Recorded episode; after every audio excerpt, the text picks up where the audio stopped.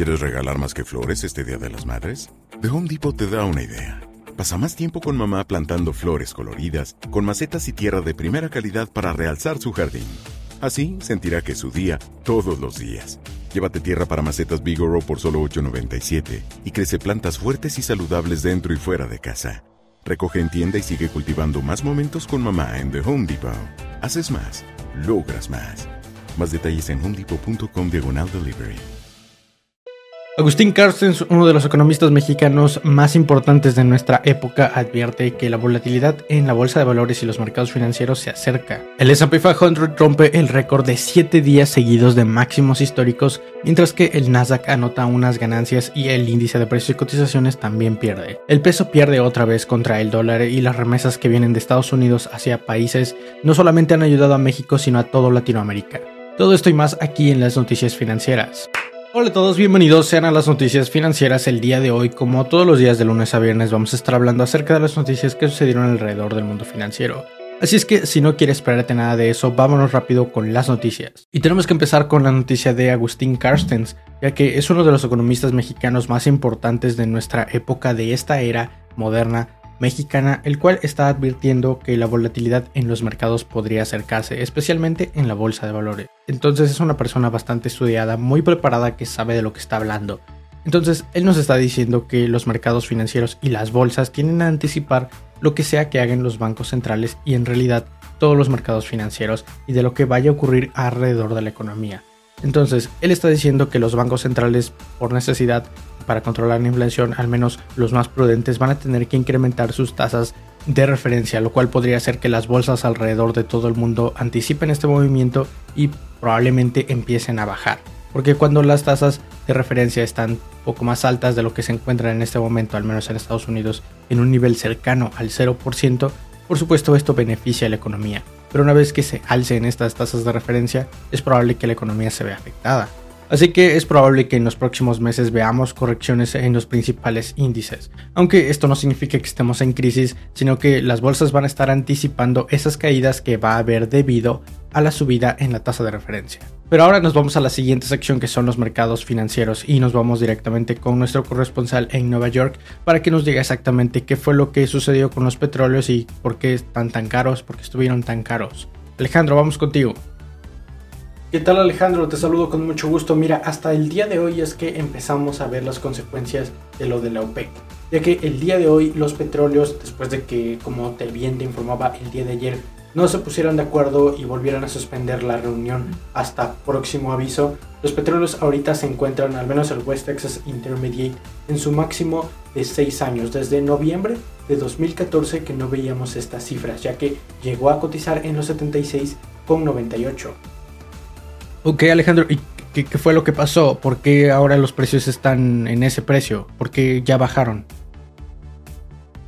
No sabemos exactamente qué fue lo que sucedió Alejandro, lo único que sabemos es que el West Texas Intermediate después de llegar a ese máximo histórico bajó repentinamente y ahorita se encuentra cotizando por encima de los 73 dólares. Y por su parte el petróleo Brent se encuentra cotizando más o menos entre los 74 y 75 dólares al momento que te estoy reportando esto. Ok, muchas gracias Alejandro. Y cuéntanos ahora acerca de la bolsa. ¿Cómo está la bolsa? ¿Sigue con esos récords que, que, tenía hace ya 7 días? No Alejandro, mira, el día de hoy la bolsa lamentablemente cerró con este ciclo de 7 días seguidos de máximos históricos, algo que no veíamos desde agosto del año pasado. Ok, y entonces ¿cómo estuvieron las pérdidas? Cuéntanos. No fueron tan grandes las caídas. El SP 500 perdió un 0.20% mientras que el Nasdaq de hecho anotó ganancias del 0.17%. Oye, escuché por ahí que Amazon ganó mucho el día de hoy, tal vez ustedes lo habrán escuchado.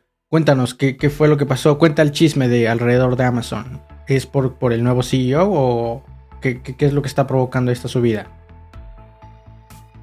Así es, mira, el día de ayer el Pentágono anunció que va a cancelar el contrato que le había dado a Microsoft de 10 mil millones de dólares de algo relacionado con la nube. Sin embargo, el día de hoy anunciaron que cancelaron ese contrato y que lo van a volver a lanzar esa licitación tanto para Amazon como para Microsoft y precisamente por eso se vio beneficiada la acción de Amazon el día de hoy porque los inversionistas piensan que con el nuevo CEO que tomó cargo el día lunes Andy Jassy, que era el anterior jefe de Amazon Web Services, es decir, todo lo relacionado a la nube. Piensan que ahora Amazon tiene más posibilidades de ganar ese contrato de 2000, de 10 mil millones de dólares, perdón. Ok, sí, recuerdo haber reportado esa, esa noticia justo aquí en el canal. Pero bueno, ya, ya que estás ahí en Estados Unidos, puedes decirnos más o menos cómo está el mercado de bonos. Vi que estuvieron a la baja. ¿Sabes qué es lo que está pasando? Sí, Alejandro, los bonos han bajado bastante su tasa a 10 años al 1.35%. Y esto es debido a la gran demanda que han tenido en estas últimas horas y estos últimos días porque hay algunos signos de que la economía americana podría recuperarse más lento de lo previsto. Como hay más demanda por estos bonos, el precio de estos está incrementando y por consecuencia la tasa que pagan disminuye. Ok, oye, y ya que estás en los bonos, ¿sabrás más o menos en cuánto estuvo el bono mexicano? Sin cambios, Alejandro, el bono mexicano se encuentra pagando lo mismo, el 6.99%. Vale, muchísimas gracias Alejandro. Oye, em, tengo otra, otra pregunta. Las acciones chinas, vi que estuvieron a la baja el día de hoy en especial Didi, que vi que hasta un 20% me parece. No sé si pudieras confirmarnos o qué fue lo que pasó, por qué bajaron tanto las chinas. Bueno, como ya lo habías reportado en tu noticiero el día de ayer, después de que China anunciara que se iba a eliminar a la aplicación de Didi de las tiendas de aplicaciones en China, parece que también dijeron que van a estar haciendo revisiones de ciberseguridad a otras empresas. Y por eso es que algunas acciones como la de Tencent Music y también la de Baidu bajaron el día de hoy en el mercado de Estados Unidos hasta un 5%, aunque la que más se vio beneficiada, perdón, perjudicada definitivamente fue Didi, que perdió hasta casi un 20% después del anuncio de la eliminación en la tienda de aplicación china. Ok, oye, ¿y la Pfizer no le está yendo bien con las vacunas? ¿No están vendiendo lo suficiente? ¿O por, por qué bajaron el día de hoy un 1%? Sí, el Departamento de Salud de Israel acaba de reportar que su efectividad podría ser menor que la que fue reportada en Estados Unidos.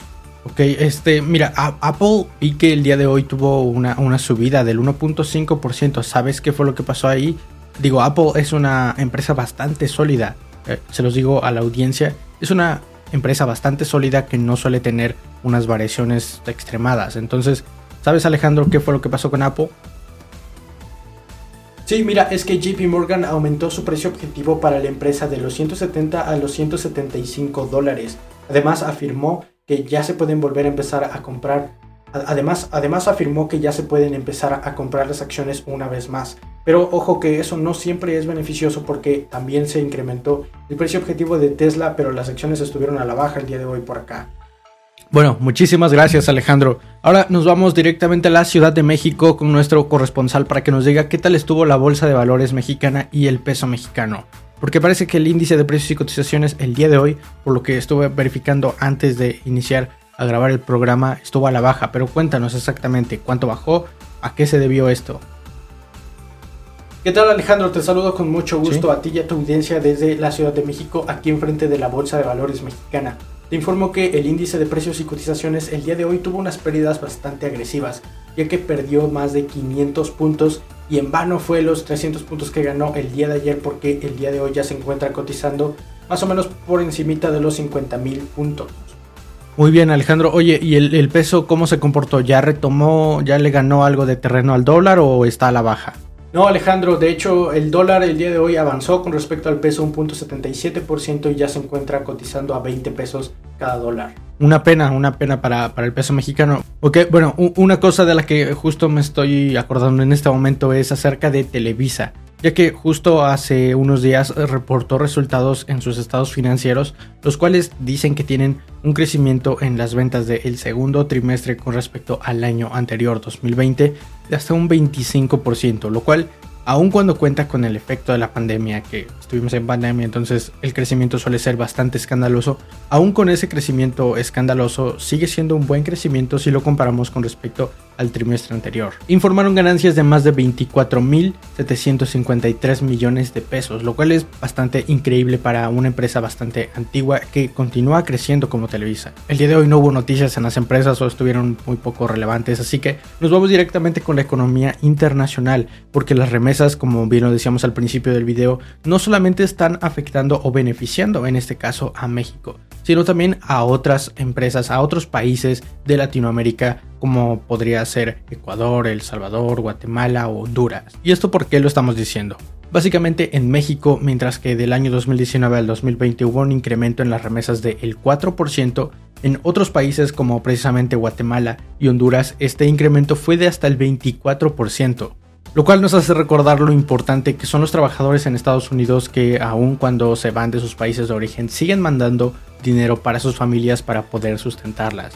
Y esto es bastante importante porque estos países estuvieron aún peor que México durante la pandemia con una peor gestión y de hecho en este momento todavía no se están recuperando como ya lo están haciendo las grandes potencias, incluso algunos que quieren ser potencia como México. Entonces tenemos que recordar qué importantes son estos trabajadores en Estados Unidos que siguen mandando dinero a sus familias en sus países de origen, porque para muchas familias en Latinoamérica o Centroamérica, este fue el único colchón que tuvieron que para poder vivir un día más. Pero bien, esas son básicamente todas las noticias que tienes que saber hasta el día de hoy que sucedieron alrededor del mundo financiero. Recuerda seguir las noticias en el formato de podcast o también compartir el video para que más personas estén informadas de lo que sucede en los mercados financieros, en la economía mexicana y en la bolsa de valores también. Suscríbete al canal, activa la campanita para que no te pierdas los videos diarios del lunes a viernes.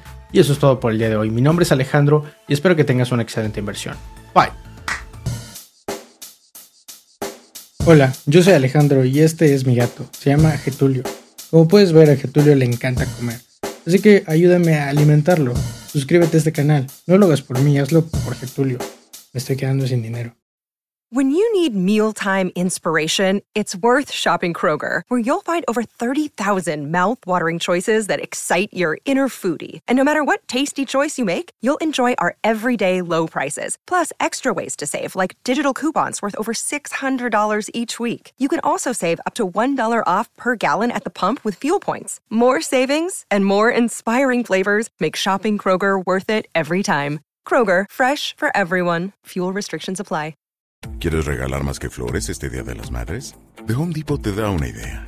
Pasa más tiempo con mamá plantando flores coloridas, con macetas y tierra de primera calidad para realzar su jardín. Así sentirá que es su día todos los días. Llévate tierra para macetas Bigoro por solo $8.97 y crece plantas fuertes y saludables dentro y fuera de casa. Recoge en tienda y sigue cultivando más momentos con mamá en The Home Depot. Haces más, logras más. Más detalles en homedepot.com diagonal delivery.